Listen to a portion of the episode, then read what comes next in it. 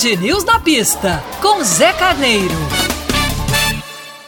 Olá, ouvintes. Enquanto aguardamos o Grande Prêmio da Turquia, lá em Istambul, que ocorrerá de 8 a 10 de outubro, a FIA divulgou a tabela das sete provas restantes que completarão o calendário da Fórmula 1 em 2021. Como eu já disse, teremos Turquia, logo depois, de 22 a 24 de outubro, a Fórmula 1 se muda para Austin, no Texas, Estados Unidos, uma prova muito boa de assistir, um autódromo realmente muito bem planejado. De 5 a 7 de novembro, todo mundo vai para a Cidade do México para a realização da 18ª prova do calendário na Cidade do México.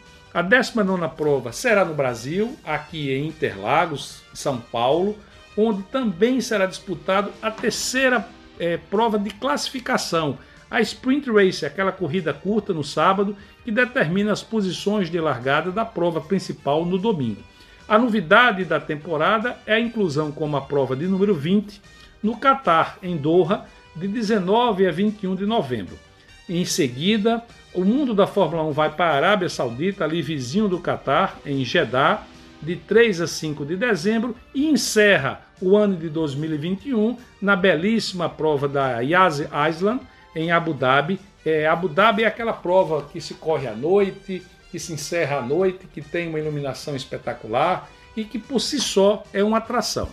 Tudo isso, pessoal, para coroar um calendário que foi repleto de grandes provas e que trouxe até aqui uma disputa acirrada, onde o Lewis Hamilton lidera o campeonato com 246,5 pontos, apenas dois pontos à frente do Max Verstappen.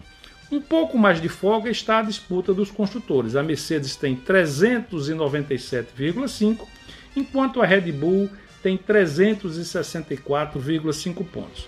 Mas, na minha humilde opinião, tudo isso ainda está em aberto os pilotos que disputam a ponta este ano têm um nível de competitividade altíssimo, as equipes não querem perder nenhuma oportunidade. Ocorre que, nessas provas que eu acabei de citar, nesses autódromos que restam, não há nenhum autódromo que alguma dessas duas equipes sejam preferencialmente a favorita. Portanto, vamos seguir de perto o campeonato porque tem muita disputa ainda por vir por aí. Um grande abraço, até a próxima coluna.